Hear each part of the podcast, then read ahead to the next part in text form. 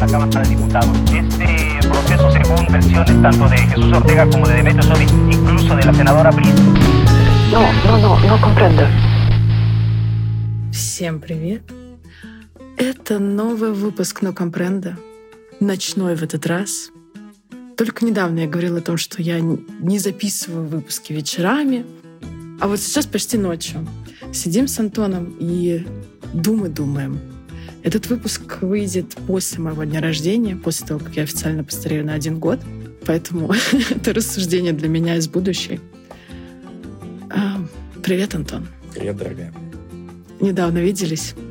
Мы сегодня подумали, что мы хотим вместе не понимать, а кем же мы хотим стать, когда вырастем. И в эту тему у меня есть история.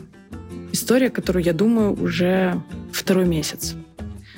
Когда-то давно, года в три, меня первый раз отвели на, скажем так, музыкальные занятия. Были какие-то развивашки, там была ритмика, хор и английский. Вот там я начала петь. А в пять лет я пошла уже в музыкальную школу, хор, дирижирование. А в 17 лет перестала петь. А два месяца назад начала снова. И каждый день, ну, хоть чуть-чуть, ну, там, минутку, может быть, пять минуток, я думаю о том, почему же я перестала петь. Ну, заниматься этим профессионально. Не считаем песни под гитару на набережной или посиделки с друзьями в караоке за профессиональное пение. А еще я вспомнила, что когда-то давно я действительно знала, кем я хочу быть. Я хотела вырасти и стать дирижером.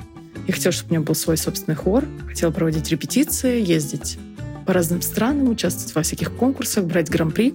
То есть, когда мне было до 10 лет, я точно знала, кем я хочу стать. У тебя была какая-то в детстве мечта и точное знание о своем будущем? Нет, у меня никогда не было. И у меня из-за этого было какое-то легкое чувство стыда, потому что ко мне подходил мой отец и спрашивал, кем ты хочешь стать, сын. А я не представлял, то есть я не понимал, я говорил, я не знаю. И он искренне недоумевал, как так человек в 15 лет может не знать, кем он хочет быть. Вот я всегда хотел быть военным, и дальше следовала история о том, как он всегда об этом мечтал, первый год не поступил, работал помощником комбайнера, и потом все-таки поступил, добился своего, и э, всю жизнь такую как бы, профессиональную он занимался тем, что хотел. А у меня, соответственно, из-за этого, как так-то? Почему я не хочу? Вот отец у меня хотел, а я не понимаю. И ты знаешь, подумал сегодня о том, что а у меня перед глазами не было никаких примеров, а кем вообще можно хотеть стать. Потому что в школе все там, ну, знаешь, э, в детстве говорили, мальчики космонавтом, девочки балериной. Это такой вот пережиток угу. советского прошлого, который до нас тоже дотянулся. И у меня перед глазами был отец военный, ну, он в тот момент уже в полиции работал, которого вообще дома нет. И мама балерина? Нет, и мама, мама продавец, бабушка учитель в школе, дед шофер-строитель и дядя предприниматель. И все. То есть... Слушай, ну нормальная вообще-то выборка. Выборка нормальная. И я не понимал особо, кто что делает, но я понимал, что у дяди у предпринимателя денег больше, чем у нас у всех вместе взятых. И поэтому я говорил, я хочу как дядя ездить на рынок. Ага. Вот так вот. Я знаешь, про что подумала? Про отсутствие выборки какой-то в детстве.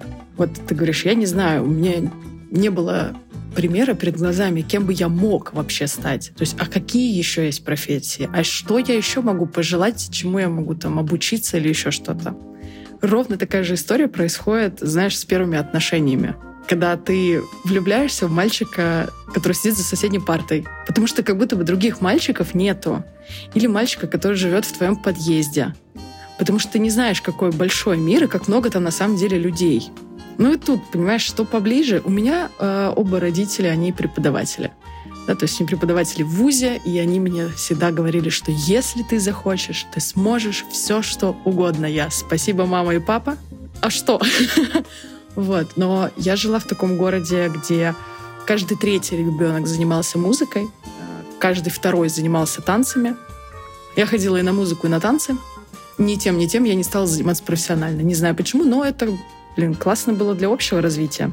А, я когда вот говорил про выборку, я подумал о том, что как классно, что сейчас есть вот эти города профессий для детей. О, да. Куда можно прийти, и тебе расскажут, вот есть пожарный, есть инженер, есть еще кто-то. То есть насколько картина расширяется и выходит за пределы там мам, пап, бабушек, дедушек, каких-то там знакомых.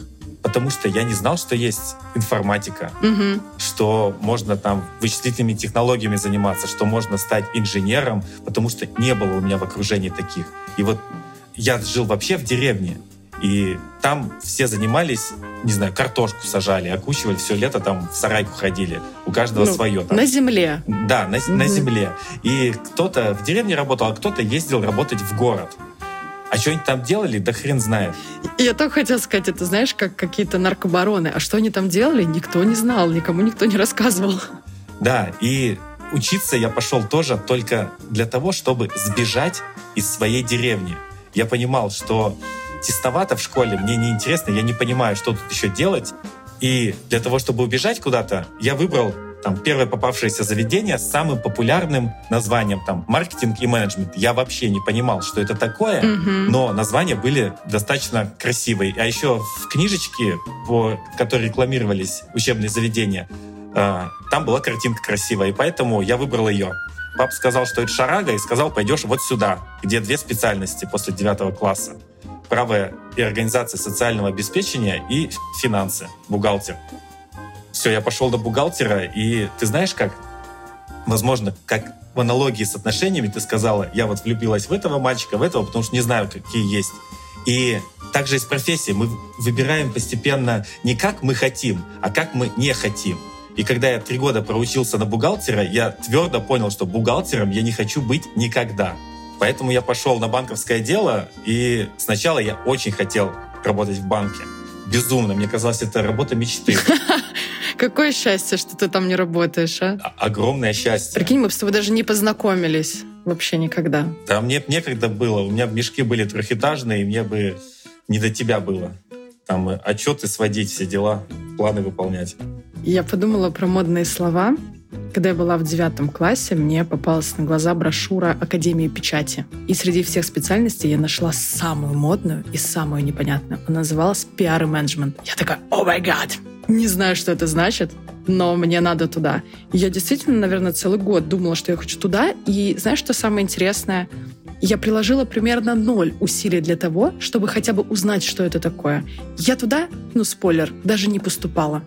А, Я поступила в университет, который расположен в моем же городе. А почему?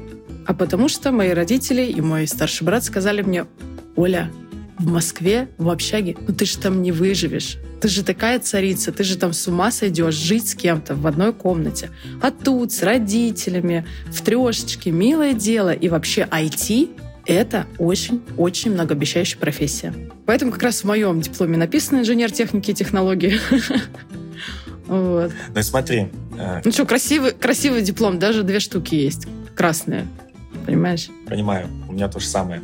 Один красный, второй синий, но тоже два. Смотри, мы сейчас подошли э, в нашем возрасте к такому состоянию, что мы занимались очень долгое время определенной деятельностью, и сейчас мы поняли, что мы не хотим дальше этим заниматься. Мгм. А чем заниматься, а хер его знает. То есть я где-то с декабря хожу в таком состоянии, что я не понимаю, кем я хочу стать, когда вырасту. Кем? Коучинг, фотография, торговать майонезами, как прошедшие 10 лет. Мне уже это не интересно. А что интересно? Что тебе интересно? Ты знаешь, я думаю о том, что мне много что интересно. Другой момент, то, что деньги мне тоже интересно. И дальше начинается конфликт интересов. А как ты монетизируешь то, что тебе интересно? И вот она точка выбора. Есть одна дорожка к своей ценности, а другая от.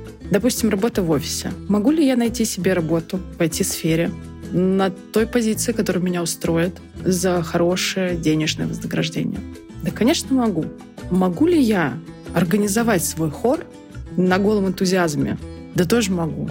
Что из этого мне быстрее принесет деньги? Конечно же, стабильная работа. Я поняла, что в последнее время меня немножко потряхивает слово «стабильность», хотя, господи, кто там, астрологи нам говорят, да, что вы такие земные знаки, у вас должно быть все стабильно. Я понимаю, что для меня это слово стало приобретать какой-то негативный окрас.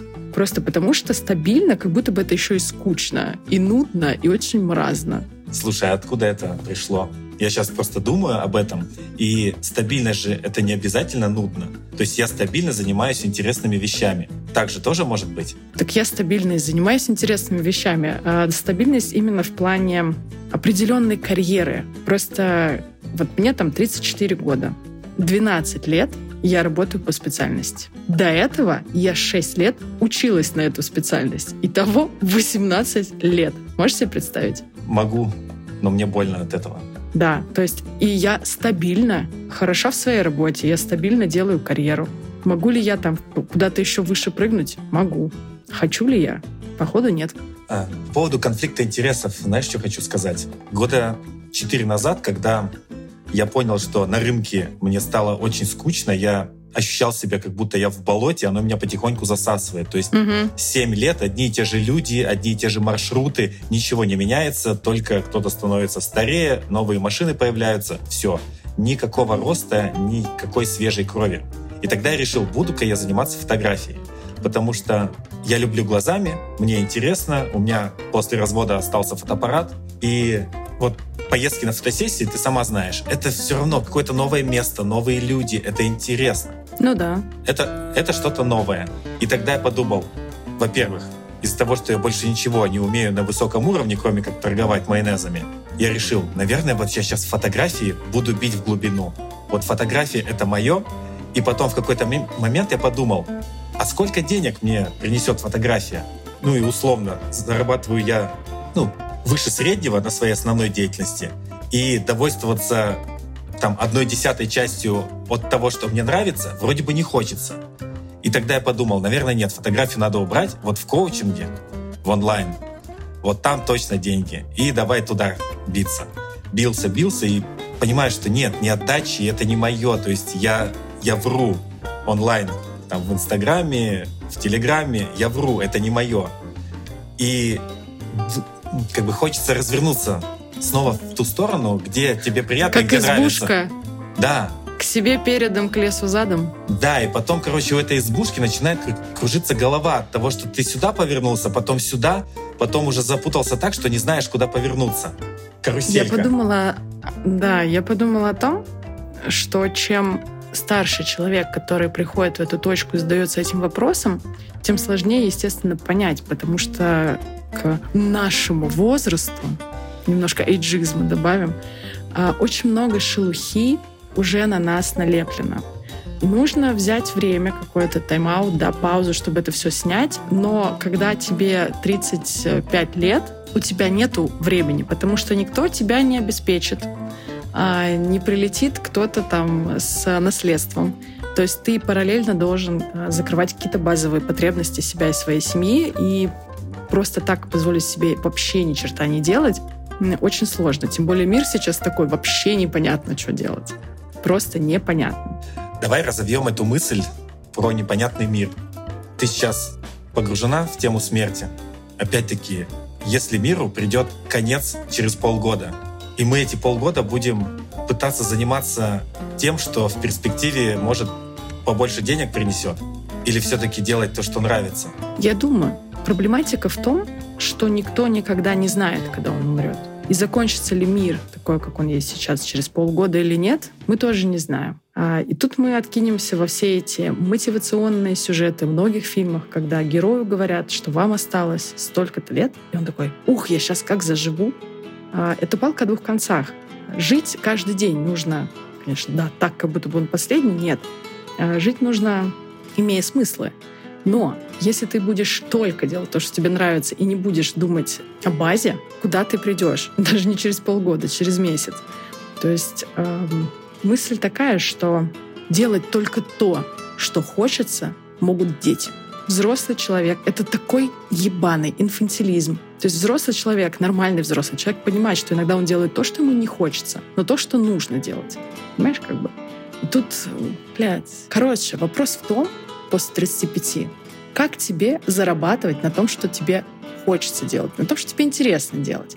Но до этого нужно понять, что тебе хочется и интересно делать. Например, помнишь, я тебе недавно рассказывала историю. Как-то раз была я в Челябинске, блядь. Самый первый раз. Не думала, что я там еще окажусь, но все же.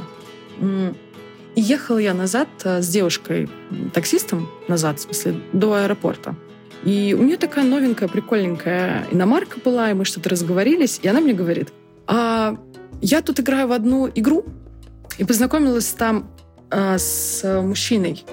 Он живет где-то в Англии. В общем, он мне сделал подарок на день рождения, перевел мне денег, чтобы я купила машину. Вот смотри. То есть, казалось бы, так, такая деятельность, такое хобби, как онлайн-игры куча мемов, да, на тему того, как мужики залипают там в танковых войсках или еще где-то, при этом не зарабатывая денег. Но вот эта девчонка полгода играла, да, и как бы наиграла себе там на тачку. Смогла монетизировать? Смогла. Может, она сейчас еще годочек поиграет и уже будет а, в какой-нибудь своей квартире красивой жить. Может же такое случиться? В целом может. Но это, наверное, какие-то исключения. Но вот это как раз, мне кажется, инфантилизм, если эта девушка будет дальше надеяться, что сейчас ей подарят что-нибудь посерьезней. А, я думаю, она... Слушай, ну девушка молодец. Смотри, ей тачку подарили, она на ней таксует. Ну, какие к ней вопросики? Вообще никаких. Она молодец.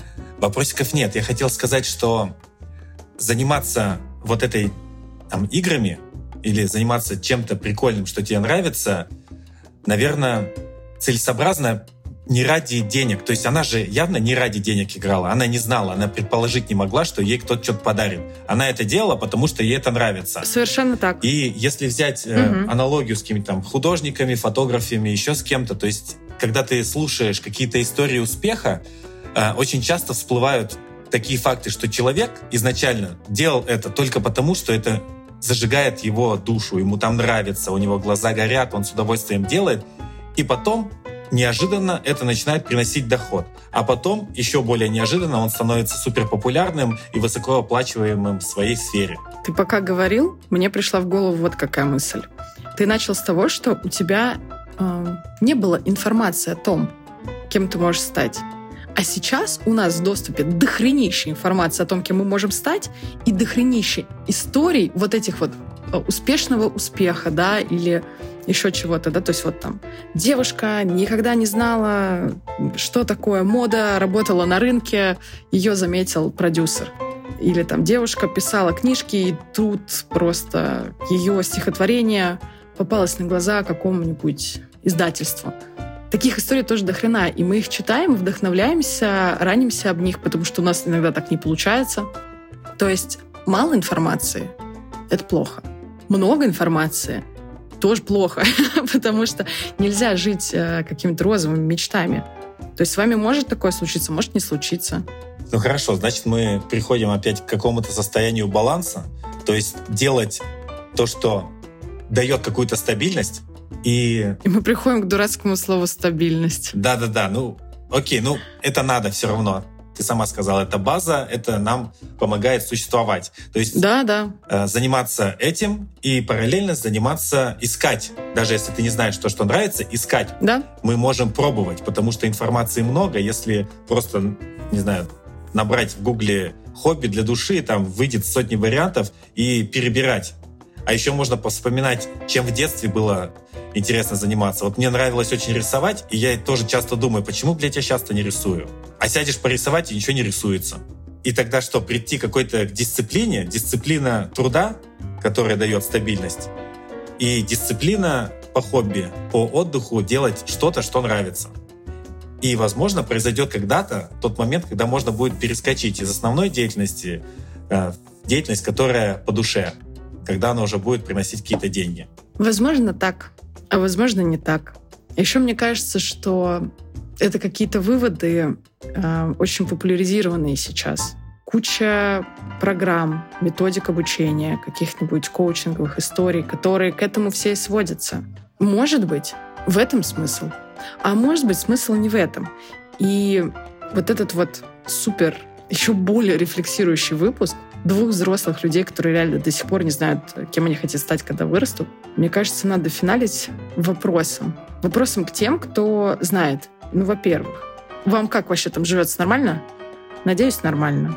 Расскажите историю свою. Как вы пришли туда, где вы сейчас, и вам сейчас хорошо? Я думаю, как-то так. Ты как считаешь? Я согласен. Хочется услышать именно личную историю, а не историю о том, что, ребята, попробуйте вот так, сделайте вот так, потому что я весь прошлый год провел в походах каким-то специалистам, которые скажут, что мне делать. Знаешь, таролог, э, астролог, Антон, у тебя в натальной карте написано, что тебе нужно заниматься с детьми. А я сижу и думаю, какие нахуй дети? Хочется услышать историю про человека, а не про себя от кого-то. Да, как-то так. Поэтому, если у вас есть инспиративная история или не очень, может быть, она грустная, может быть, веселая, то вы напишите куда-нибудь. Я оставлю контакты, куда написать. Я поняла, что у меня в описаниях выпусков нету моих контактов, но я оставлю в этот раз, потому что очень хочется послушать, очень хочется порефлексировать об вас и вашей истории. И в конце я подумала одну мысль. Когда-то давным-давно я была в Индии, и после Индии я себе сделала татуировку, перевод которой означает «познай самого себя». Я сидела тогда и думала, что я хочу всю жизнь прожить так, чтобы у меня всегда были вопросы к себе. Ну, то есть в тот момент, когда мне станет про себя все понятно, вероятно, моя жизнь закончится. Ну, как бы надо было как-то получше формулировать, видимо, но в 21 год получилось так. Вот я и живу, и у меня всегда есть вопросики к себе. Зато мне интересно. Мне всегда есть о чем подумать. И это был ночной спешл. Но компренда. Всем спасибо. Всем пока. Спокойной ночи.